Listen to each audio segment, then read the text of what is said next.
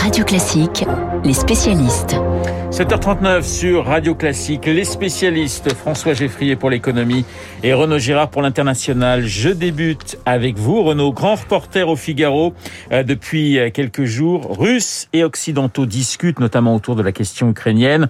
Euh, discussion lundi entre représentants du Kremlin et ceux de la Maison Blanche. Hier, une réunion OTAN-Russie s'est tenue à Bruxelles. Qu'avez-vous pensé de cette réunion très précisément, Renaud? Elle a été utile bien qu'elle n'ait pas donné de résultats concrets en huit heures de négociation. Tant qu'il y a de la discussion, il n'y a pas de confrontation. Du côté OTAN, où tous les alliés avaient décidé de faire bloc, la négociation a été dirigée par la sous-secrétaire d'État Wendy Sherman, américaine. On l'appelle la renarde argentée à cause de sa chevelure grise toujours impeccable et surtout de ses hautes capacités diplomatiques et de son très longue expérience. En face d'elle, il y avait le ministre adjoint russe des Affaires étrangères, Sergei Ryabkov, un diplomate lui aussi très professionnel, qui a reconnu que les Américains avaient très sérieusement étudié les propositions russes sur la sécurité en Europe émises par Vladimir Poutine à la fin du mois de décembre.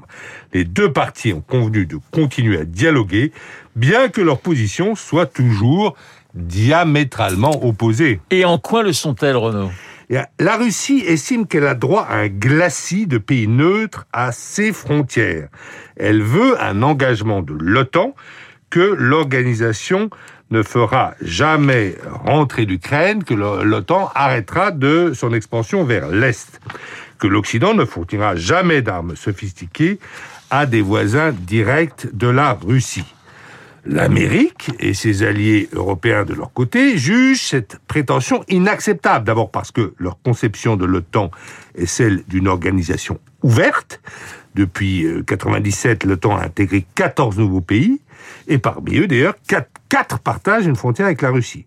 D'autre part, les alliés occidentaux refusent le principe de souveraineté limitée. Ils estiment que les anciens pays assujettis à Moscou ont recouvré une souveraineté intégrale qui leur permet donc de s'allier avec qui ils le souhaitent. Alors que pensez-vous de, la stratégie de, de, Poutine dans cette affaire? C'est une stratégie d'intimidation frontale qui me semble en fait contre-productive. Ce n'est pas parce que les Russes ont massé 100 000 soldats à la frontière de l'Ukraine, dans le cadre de manœuvres militaires, que les Américains et leurs alliés vont se laisser intimider.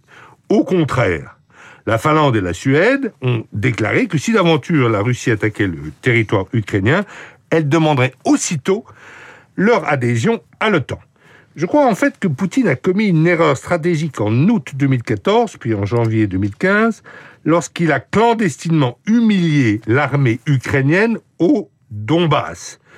Sans le vouloir, Poutine a uni presque tous les Ukrainiens contre la Russie. Aujourd'hui, il commet la même erreur. Son discours martial a comme conséquence d'unir comme jamais tous les membres de l'Alliance Atlantique. Russie, Ukraine et monde occidental, un sujet signé Renaud Girard, grand reporter au Figaro. Je passe à l'économie avec François Geffrier. François, on assiste ces derniers jours à une bataille de mots et de communication dans le ciel européen. Les deux plus grandes compagnies du continent s'affrontent sur le thème de la vertu écologique. Oui, on parle là de Lufthansa et de Ryanair. C'est la compagnie allemande qui a déclenché un vent d'étonnement en expliquant euh, très sérieusement il y a quelques jours qu'elle allait être obligée de faire 18 000 vols à vide cet hiver pour répondre aux exigences du droit européen.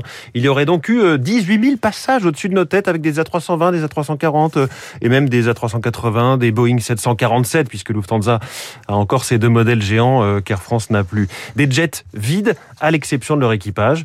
Le patron de l'entreprise, Karsten Spohr, expliquait qu'il devait le faire uniquement pour conserver ses droits de décollage et d'atterrissage. Les compagnies ont en effet ce qu'on appelle des slots, des créneaux, un peu comme si vous aviez, Renault, euh, votre table réservée au restaurant, toujours la même, tous les jeudis midi. C'est le cas.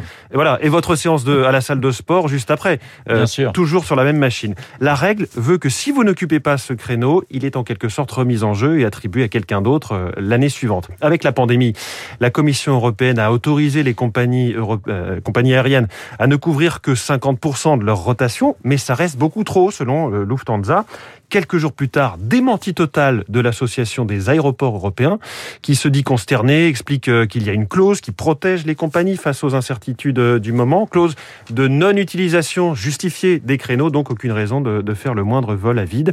C'est là que Ryanair arrive. J'ai déjà parlé ici des coups de com de la compagnie low cost irlandaise et de son patron emblématique Michael O'Leary. Il dit ceci, Lufthansa adore pleurer des larmes de crocodile sur l'environnement alors qu'elle fait tout pour protéger ses créneaux horaires. Elle bloque la concurrence, elle limite le choix dans les gros aéroports. Il se permet même un conseil, hein, ce patron de, de Ryanair. La solution est simple, Lufthansa devrait vendre les sièges de ses vols à bas prix et récompenser les consommateurs européens puisqu'ils ont financé 12 milliards d'euros d'aide que Lufthansa a reçu des contribuables. Bon, euh, quand un concurrent féroce vous donne un conseil, vous n'êtes pas obligé de le prendre au pied de la lettre. Effectivement, bonne ambiance entre Ryanair et, et, Lufthansa. François, on doit bien reconnaître que le contexte n'est pas facile pour les compagnies aériennes, euh, partout dans le monde d'ailleurs. Vous avez totalement raison. On a d'ailleurs reçu hier soir les chiffres définitifs pour l'année 2021. 2 milliards 300 millions de passagers transportés sur cette année. On dit comme ça, ça paraît gigantesque, 2 milliards 300 millions, sauf que c'était 4 milliards et demi en 2019. On est donc sur la deuxième année de la pandémie, encore à 50% en dessous du niveau normal. Le retour à la normale, c'est peut-être pour cette année, bah pas du tout. On sera encore, selon euh, l'Organisation de l'aviation civile internationale, entre moins 26 et moins 31 par rapport, par rapport à 2019.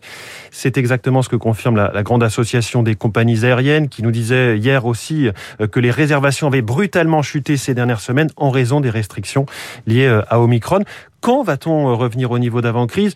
Réponse par exemple d'ADP, les aéroports de Paris, 2025-2027. Il apparaît clair qu'entre les deux, c'est la date la plus lointaine euh, qui paraît la plus crédible, ainsi des variants comme Omicron euh, continuent d'apparaître régulièrement et que la planète n'est pas vaccinée en quasi-totalité. Pour en revenir à la guéguerre, Lufthansa et Ryanair, c'est un peu pathétique, surtout euh, en matière d'écologie. Quand on est des, des compagnies aériennes, c'est un peu, pardonnez-moi l'expression, mais le camembert qui dit au Roquefort qu'il a une forte haleine. Hein. Pour le ministre français... Belle image, François. Je suis sûr que vous la connaissiez. Pour le ministre français des Transports, Jean-Baptiste Djebari, c'est un sujet, cette, cette question des slots et des créneaux dans les aéroports qui doit être réglé lors de la présidence française de l'Union européenne. Nous n'hésiterons pas à agir, dit-il. Encore un nouveau point au programme de cette présidence française qui ne dure que six mois, rappelons-le. Et on a déjà passé presque deux semaines. La guerre du ciel entre Ryanair et Lufthansa avec François Geffrier dans Les spécialistes. Il est déjà dans le studio de Radio Classique. Je vais bien sûr parler de Marc Bourreau et de son journal imprévisible. Il y a 50 ans, sortait sur les écrans du monde entier un film qui allait marquer son époque. Un film signé Stanley Kubrick. Si je vous dis Alex, violence et synthétiseur, vous allez me répondre tout de suite Orange Orange Mécanique. Et oui, Orange Mécanique à 50 ans. Marc Bourran, un Marc Bourreau très inquiétant ce matin avec un journal imprévisible dans une poignée